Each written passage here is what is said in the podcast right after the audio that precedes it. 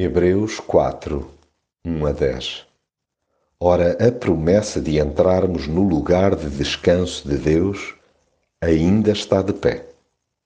Portanto, irmãos, tenham cuidado para que ninguém perca a oportunidade de entrar nesse descanso.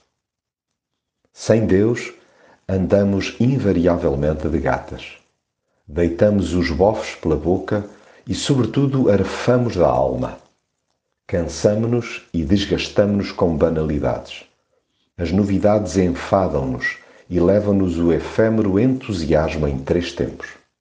Nada nos satisfaz porque o vazio de fundo permanece. Tudo parece rotineiro e aborrecedor. Cirandamos por onde nos leva o coração até percebermos que urge subordiná-lo a quem o criou. É nele que encontramos sossego real tanto mais que a promessa de entrarmos no lugar de descanso de Deus ainda está de pé. Coloquemos tudinho nas suas mãos. Não desperdicemos a oportunidade de viver sob o seu seguro domínio. Além de o escutar, obedeçamos-lhe sem reservas, começando já hoje. Deixemos-nos de manias e de nos armarmos em durões, assumindo de vez que precisamos desmesuradamente da sua sábia direção.